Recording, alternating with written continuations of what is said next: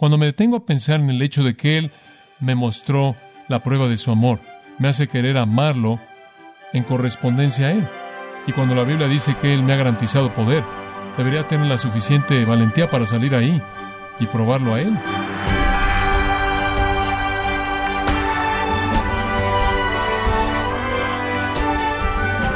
Le damos las gracias por acompañarnos en este su programa, gracias a vosotros, con el pastor John MacArthur. La vida de dos hermanos húngaros indigentes cambió radicalmente cuando recibieron una fortuna de 100 millones de dólares. Todo mundo ama ese tipo de historias fascinantes, ¿no es cierto? Pero ¿sabía que si usted es cristiano recibirá una herencia inigualable? Hoy, John MacArthur le mostrará las promesas finales que Jesús les hizo a sus discípulos la noche de su crucifixión. Estas son verdades eternas y ricas bendiciones que le pertenecen a cada seguidor de Cristo, parte de la serie El legado de Jesús, aquí en gracia a vosotros. ¿Qué cosas les dejó Jesús como un legado a sus discípulos y a todos los que confían en Él? Encontré diez de ellas. Número uno. La primera cosa que Jesús dejó fue la prueba de su amor. La prueba de su amor. La segunda del legado de Jesucristo está en el 14, versículos 1 al 3, Juan 14, 1 al 3. Y llamo esta la esperanza del cielo. No solo la prueba del amor, sino la esperanza del cielo. ¿Sabe una cosa? Cuando pienso en el cielo, puede pensar en él en muchas maneras. En la Biblia el cielo es llamado un país debido a su magnitud. Es llamado una ciudad debido a la grandeza de su población. Es llamado un reino debido a la estructura y el orden. Es llamado un paraíso debido a la belleza. Pero el mejor lugar para el cielo es la casa de mi Padre. ¿No lo cree? Digo, no puedo emocionarme demasiado acerca de ir a un país, o ir a una ciudad, o ir a un reino, o ir a un paraíso. Eso es un poco más emocionante, pero lo más emocionante es que me gustaría estar con mi padre, vivir en la casa de mi padre. Algunas personas han dicho, bueno, ¿supones que va a haber lugar en el cielo para toda persona que llegue ahí? Bueno, usted sabe lo que dice en el versículo 2, dice, hay muchas habitaciones. ¿Sabe usted qué tan grande es el cielo? Yo tampoco. Pero le voy a decir una cosa, es lo suficientemente grande. Simplemente la Nueva Jerusalén es increíble. Solo la Nueva Jerusalén es increíble. La Nueva Jerusalén, descrita en Apocalipsis 21, es de 1500 millas cúbicas. ¿Sabe usted qué tan grande es eso? Dos millones doscientas cincuenta mil millas cuadradas. Dos millones doscientas cincuenta mil millas cuadradas. ¿Sabe usted qué tan grande es Londres? 140 millas cuadradas. Ahora, allá hay suficiente lugar para mí. Usted y yo y el resto de nosotros que vamos a estar ahí, el Señor sabe eso. Además, usted tiene el universo entero para pasear. Son muchas habitaciones, una casa grande, una casa grande. Pero lo que me gusta está en el versículo 3, simplemente me gusta esto. Y Jesús dice, si voy y preparo lugar para vosotros, regresaré y os recibiré que para mí mismo, para que en donde yo que estoy. ¿Sabe usted cuál es la mejor parte del cielo? ¿Estar con quién? Cristo. ¿Sabe usted lo que solía pensar cuando era un niño? Si yo pudiera irme al cielo, quizás podría conseguir una cita para pasar algo de tiempo con Jesús.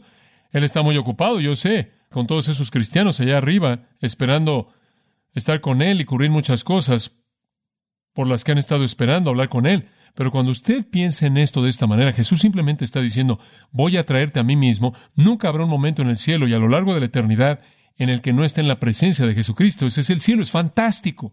Entonces Él dice, voy a darte prueba del amor y te voy a dar la esperanza del cielo. En tercer lugar, otra parte de su legado, la garantía del poder. La garantía del poder.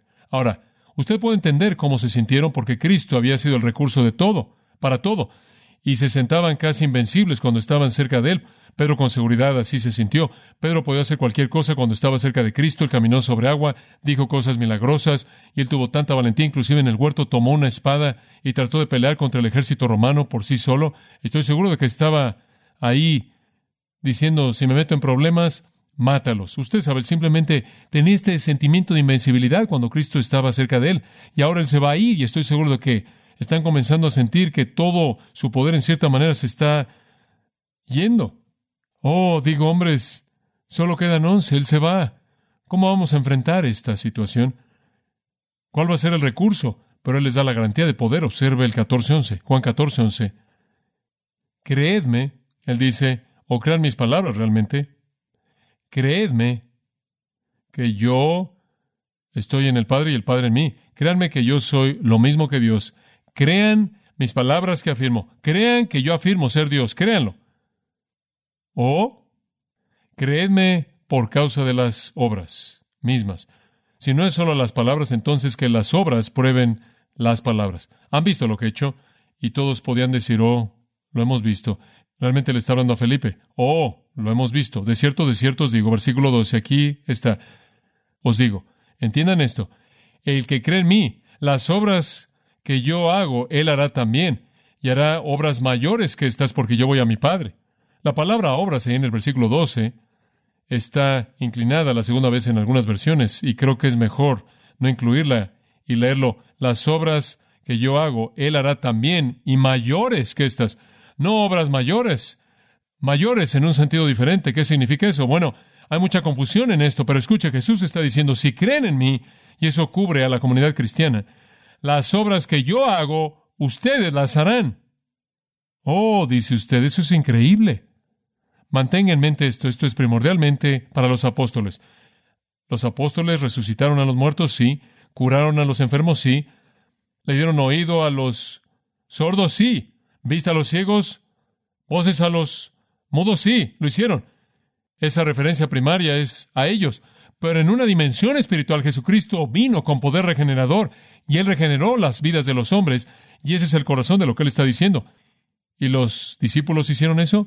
¿Llevaron el Evangelio de la regeneración y vieron vidas transformadas? Absolutamente. ¿Y nosotros? Sí. ¿Qué significa en mayores?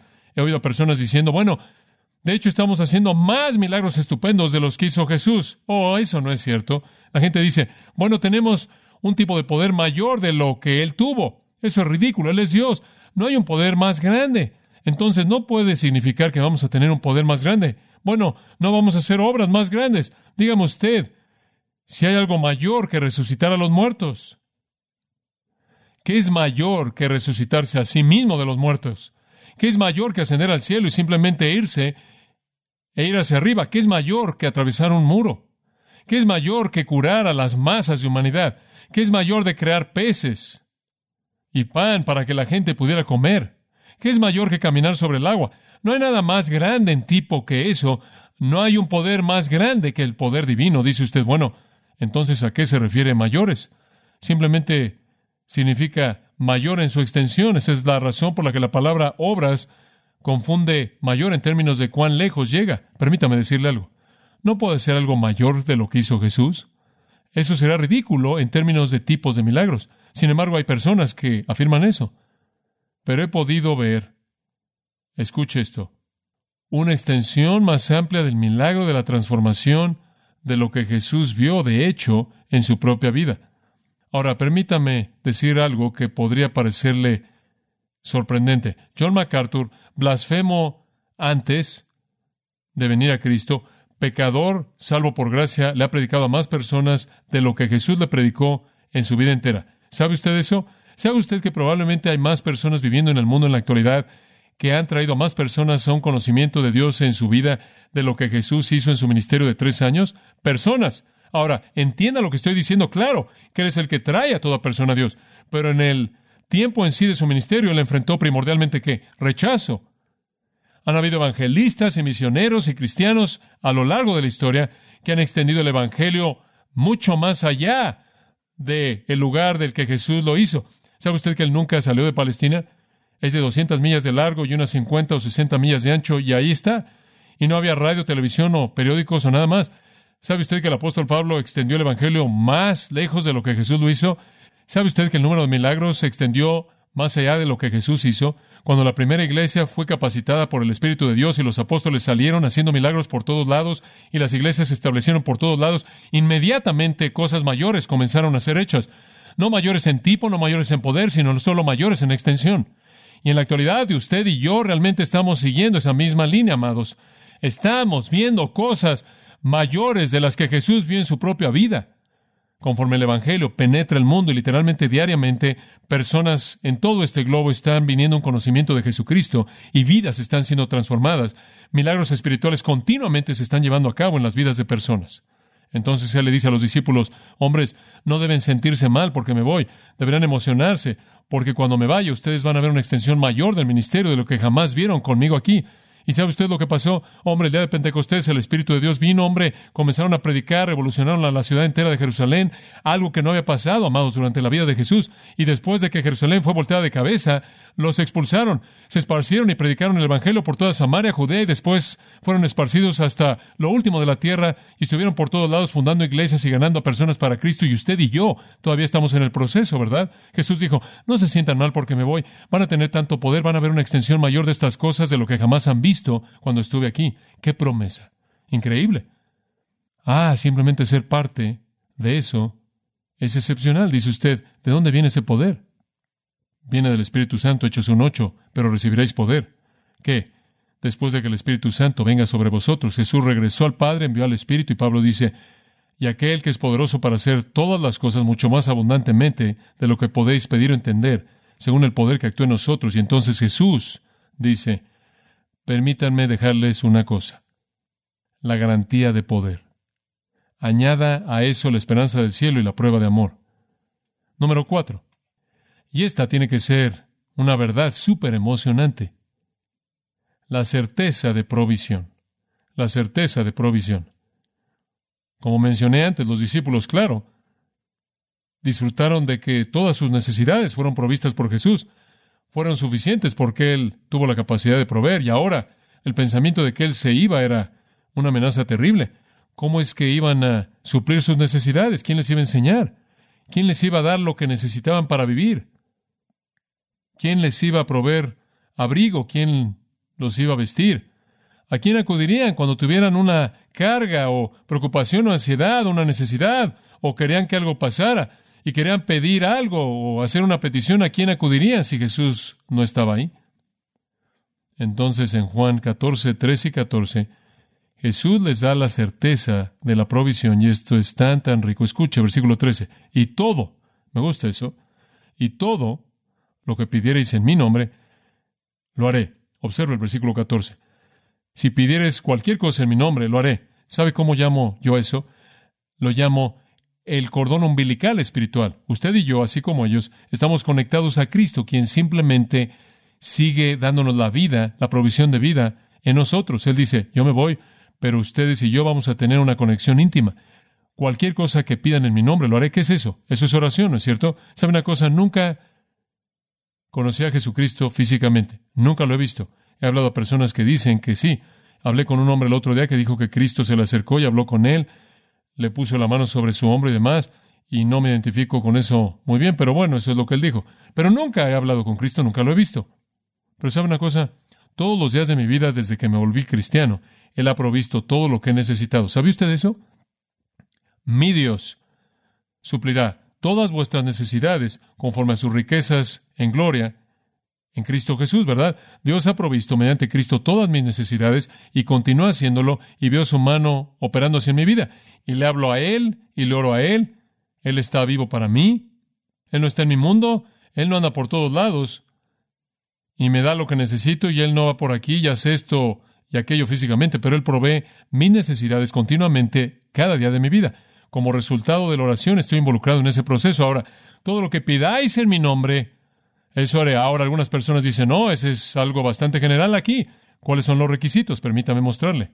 En mi nombre, dice usted, ¿qué significa pedir en el nombre de Jesús? Bueno, hemos dicho antes, usted sabe, algunas personas dicen, bueno, significa decir al final en el nombre de Jesús, amén, y después usted recibe lo que quiere. No, no, no, no, no significa eso. Eso es lo que la gente dice que significa, pero no funciona. Pedir en su nombre significa de manera coherente con quién es Él, es decir, esto pido porque esto es lo que yo creo que Jesús querría.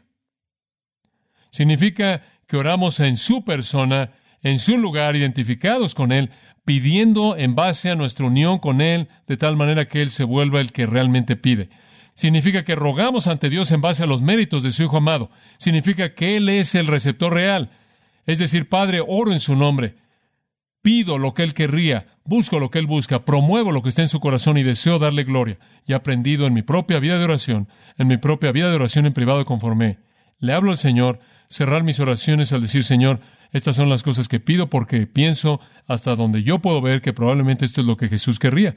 Y eso me ayuda mucho, en cierta manera, para aclarar mis oraciones. Esto es lo que yo creo que Jesús querría. Y si lo es, Él dice, lo haré, lo haré. ¿Por qué? ¿Alguna vez se ha preguntado por qué debemos orar? Observa el versículo 13. Para que el Padre sea glorificado en el Hijo. ¿Sabe usted por qué debemos orar? Dice usted sí, para conseguir lo que queremos. No, para glorificar a Dios. Es correcto. Debemos orar para que Dios pueda actuar, para que Él sea glorificado. Recuerde, usé la ilustración de un hombre que se puso de pie en un grupo de comunión o un grupo de oración o algo así y dijo, tal y tal vino a Cristo y estoy tan emocionado y es emocionante, hombre. Y alguien dijo, gracias al Señor y tal y tal vino a Cristo. Y alguien sentado ahí en la esquina dijo, oh, eso es maravilloso. Usted sabe en cierta manera indiferente. Dice usted, ¿cuál es la diferencia en las dos personas? La diferencia es que uno estaba orando por la salvación del hombre y estaba realmente involucrado. El otro no oró acerca de esto. Entonces, cuando pasó, realmente no le afectó. ¿Sabe qué? Dios podrá hacer las mismas cosas que Él va a hacer de cualquier manera, ore o no, por ello, pero si usted ora por eso, usted va a estar involucrado en la respuesta de Él y después usted lo va a glorificar, porque usted lo va a ver como una respuesta directa a la oración. Y Dios quiere ser glorificado. Él quiere que usted ore para que lo vea operando y sepa que está operando y después lo glorifique. La oración no es para que usted consiga lo que quiere. La oración no es para cambiar a Dios de lo que Él va a hacer de cualquier manera. La oración es darle a Dios la oportunidad de mostrarse a sí mismo para que usted pueda alabarlo por lo que Él está haciendo. Entonces Dios nos dio esa promesa de provisión. Y les digo, ¿alguna vez piensan en eso? ¿Qué piensa que la persona sin Cristo hace cuando tiene necesidades? ¿A dónde acude? ¿Qué es lo que usted y yo hacemos, Padre? Tengo una necesidad, aquí está. Qué cosa tan fantástica. Digo, es como tener un cheque en blanco en el banco del cielo. Fantástico. Es un legado increíble. Nuestro querido Señor nos dejó la prueba de su amor, la esperanza del cielo, la garantía de poder, la certeza de provisión. Y una quinta cosa, y simplemente estamos tocando de manera ligera esto, una quinta cosa, Él nos dejó el regalo del Espíritu. Juan 14, 16. Yo oraré al Padre, y me encanta eso. ¿Sabe por qué? Porque ese es un retrato tan hermoso de la sumisión de Cristo en su encarnación.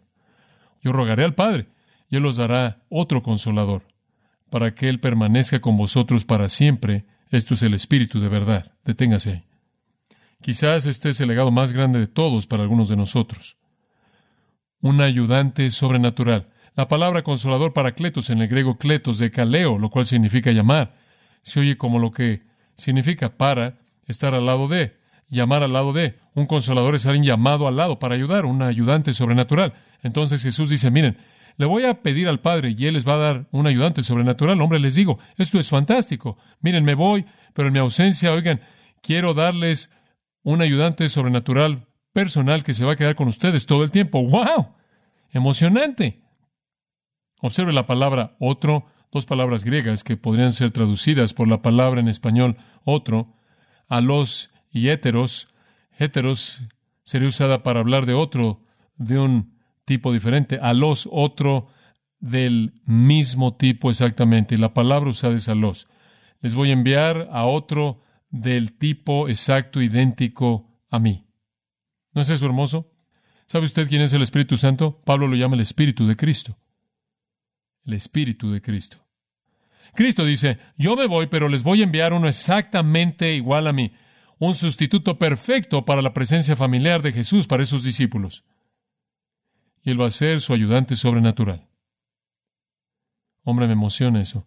¿Se da cuenta usted lo que es poseer al Espíritu de verdad, al Espíritu Santo en su vida? Después Él añade en el versículo 17, a quien el mundo no puede recibir, van a tener esto y el mundo no. Esto es algo que es superhumano. Esto es algo que va más allá de la norma de la existencia humana. Y el mundo no le puede recibir porque no le ve. Esto no tiene la manera de percibirlo espiritualmente a Él. Ni lo conoce ni lo experimenta. Pero vosotros lo conocéis porque Él mora con vosotros y estará en donde? En vosotros. Qué promesa que el ayudante sobrenatural que ha estado con ustedes va a venir y a vivir en dónde? En ustedes. Ahora, ¿por qué añadió esa pequeña parte acerca de que el mundo no percibe? Creo que es importante añadir eso porque habría sido fácil para ellos emocionarse y volverse súper ansiosos. En cierta manera, sobre ansiosos y pensar, bueno, el Espíritu Santo va a venir Vamos a salir y vamos ahí a matar al mundo y van a caer. Y él solo quería recordarles que el mundo no percibirá al Espíritu Santo mejor de lo que habían percibido a Jesucristo. No iba a cambiar. Simplemente sepan eso. Pero tienen un ayudante sobrenatural. Él no nada más va a estar ahí como lo ha estado, Él va a estar en ustedes. Fantástico. Cuando me detengo a pensar que Dios vive en mí, como Pablo dice, que este templo es el templo del Espíritu Santo, no solo la personalidad de este hombre. Es una realidad increíble. Entonces el Espíritu Santo es dado a mí, a usted, como el legado de Cristo. Permítame llevarlo un paso más hacia adelante con el ministerio del Espíritu Santo. Observe Juan 16, 7. Él les promete no solo que el Espíritu Santo vivirá en ellos, sino otra cosa. No obstante, os digo la verdad, es mejor para vosotros que me vaya. Es mejor para su provecho que me vaya, porque si no me fuera, el consolador no vendrá. Pero si me voy, lo enviaré a vosotros. Es como si el Padre dio al Espíritu Santo como una recompensa por la obra terminada de Cristo. Entonces Cristo dice, si termino mi obra, el Padre enviará al consolador y eso es mejor. Están mejor teniendo al Espíritu Santo viviendo en ustedes que yo viviendo cerca de ustedes y entre ustedes. Están mejor en términos del potencial de tener al Espíritu Santo de Dios viviendo en ustedes de lo que es tenerme aquí físicamente. Porque entonces no tienen que preocuparse porque vayan conmigo, Él estará con ustedes. Pero además de esto, cuando Él venga, versículo 8, Él convencerá o reprenderá al mundo de pecado, justicia y de juicio. ¿Sabe usted lo que es fabuloso? Cuando estoy predicando, cuando estoy compartiendo a Cristo, cuando estoy esforzándome por vivir una vida de testimonio, el Espíritu de Dios está operando en mi vida. Pero ¿sabe qué más? Él también está operando en la vida de la persona que estoy tratando de alcanzar. ¿Qué está haciendo en esa persona? Me está capacitando a mí y está convenciéndolos a ellos. ¿De qué los está convenciendo? De pecado porque no creen en mí, el pecado de rechazar a Cristo, de justicia porque voy a mi Padre y no me veráis más. En otras palabras, cuando Cristo fue al Padre, fue la afirmación de Dios de que Él era justo, de que Él había cumplido con su obra y Él iba a ser exaltado. Y entonces el Espíritu Santo no solo convence del pecado de rechazar a Cristo, sino convence del hecho de que Cristo es justo y la fuente de justicia y el estándar de justicia. Y en tercer lugar, Él convence de juicio, porque el príncipe de este siglo ha sido juzgado. En otras palabras, todo lo que el Espíritu Santo necesita hacer es decirle a alguien, miren lo que le pasó a Satanás, miren su juicio, y qué te hace pensar que tú te vas a salir con la tuya si Él no pudo. Entonces el Espíritu Santo viene y convence. Entonces Jesús dijo, voy a enviarles a mi Espíritu Santo y Él va a vivir en ustedes y Él va a llevar a cabo su obra en ellos. ¡Qué promesa! Promesa fantástica. Y el Espíritu Santo lo hace. Él lleva a cabo su obra en el incrédulo. Juan Bunyan, en su libro Guerra Santa, tiene una ciudad llamada el alma del hombre, y el alma del hombre representa a las personas redimidas. Emanuel viene y redime al alma del hombre, pero el alma del hombre tuvo una rebelión y se llevaron al Señor Conciencia. El Señor Conciencia tenía un trabajo en la ciudad. Su trabajo era tocar la campana y él siempre estaba tocando la campana. Cada vez que algo salía mal, bong, venía la campana. Entonces, cuando sucedió la revuelta, encerraron al Señor Conciencia en su casa y cerraron las ventanas. ¿Sabe lo que pasó? Juan Bunyan dice que sin importar cómo lo encerraron, a pesar de todo, él de alguna manera escapó y tocó la campana. ¿Sabe cómo es en nuestras vidas? En las vidas de la gente no regenerada. Pueden tratar de encerrar al Señor conciencia, incidentalmente cortan la cuerda también, pero lo hizo de cualquier manera y tratan de encerrar a la conciencia, pero de alguna manera el Espíritu de Dios le abre la puerta al Señor conciencia y toca la campana. Eso es convicción. Y entonces el Espíritu Santo está operando. ¡Qué promesa! Piénselo. Jesús nos dejó la prueba de amor, la esperanza del cielo, la garantía de poder, la certeza de provisión y el regalo del Espíritu Santo. Y eso es solo la mitad. Y le voy a decir una cosa, permítame voltearlo y decirlo de esta manera. Cuando me detengo a pensar en el hecho de que Él me mostró la prueba de su amor, me hace querer amarlo en correspondencia a Él. A usted me hace querer amarlo correspondiendo a su amor. Y Él dijo, si me amáis, que guardad mis mandamientos. Y cuando yo me detengo a pensar en que me dio la esperanza del cielo, y Él dijo, y eres un ciudadano, MacArthur, estoy trabajando en tu habitación, yo me digo, hombre, debería vivir como un ciudadano del reino, ¿no es cierto? Debería tener un poco de esa actividad celestial manifestada en mi mundo terrenal. Debería actuar como un ciudadano del reino. Y cuando la Biblia dice que Él me ha garantizado poder, debería tener la suficiente valentía para salir ahí y probarlo a Él. ¿No lo cree? Y cuando Él dice, te he dado la certeza de provisión, debería pasar algo de tiempo de rodillas, porque hay muchas cosas que Jesús quiere y hay muchas cosas en las que podré estar involucrado para que pudiera darle a Él gloria. Y cuando me doy cuenta de que Él me ha dado el regalo del Espíritu Santo, hay tres cosas que no quiero hacer. No quiero mentirle al Espíritu, no quiero entristecer al Espíritu y no quiero apagar al Espíritu y hay una cosa que quiero hacer. Quiero ceder al Espíritu con ese tipo de legado. Es increíble creer que los cristianos serían algo menos que devastadores en este mundo desde el punto de vista de efecto y que deberíamos estar contentos desde el punto de vista de saber lo que tenemos en Cristo. Padre, queremos agradecerte esta mañana por ayudarnos a ver algunas de las cosas que son tan importantes. Lo que me emociona, Señor, es que la razón por la que estas cinco cosas nos pertenecen es porque tú nos perteneces y tú realmente nunca nos dejaste, pero tenemos estas cosas debido a que te tenemos a ti. Realmente no te fuiste, te fuiste físicamente, pero nunca te fuiste. Gracias. Gracias por lo que me has dado. Gracias por la herencia que tengo. No soy un hijo digno por mí mismo, pero en tu gracia me has hecho digno. Y quiero andar de una manera digna de lo que me has hecho. Y quiero honrarte por ese legado que diste. En el nombre de Jesús. Amén.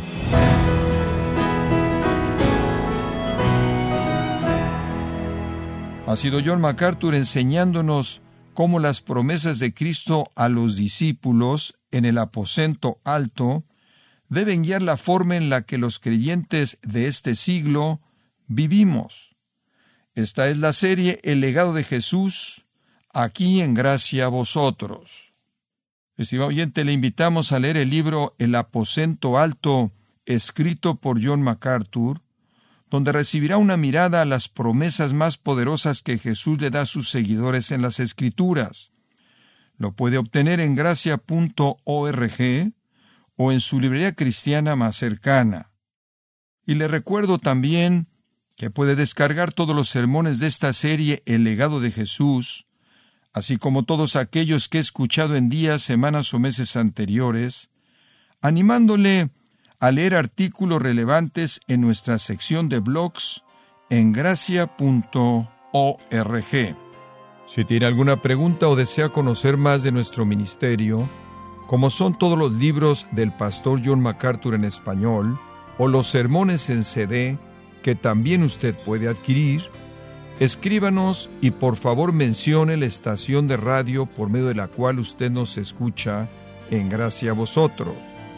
Es importante conocer no solo el país y ciudad de donde usted nos escucha, sino también la radio. Para quienes contactan nuestro ministerio por primera vez, pueden solicitar una copia del mensaje de promoción sin costo alguno, un mensaje por oyente únicamente. Si usted vive en los Estados Unidos o Puerto Rico, escríbanos a Gracia Vosotros, P.O. Box 4000 Panorama City, California 91412 o puede escribirnos a través del siguiente correo electrónico radio arroba gracia punto org. Le damos las gracias por su tiempo y sintonía en nombre del pastor John MacArthur y del personal. Y le comento que estamos orando para que Dios continúe extendiendo su gracia en usted mientras nos acompañe en la próxima edición para continuar desatando la verdad de Dios un versículo a la vez, aquí en gracia a vosotros.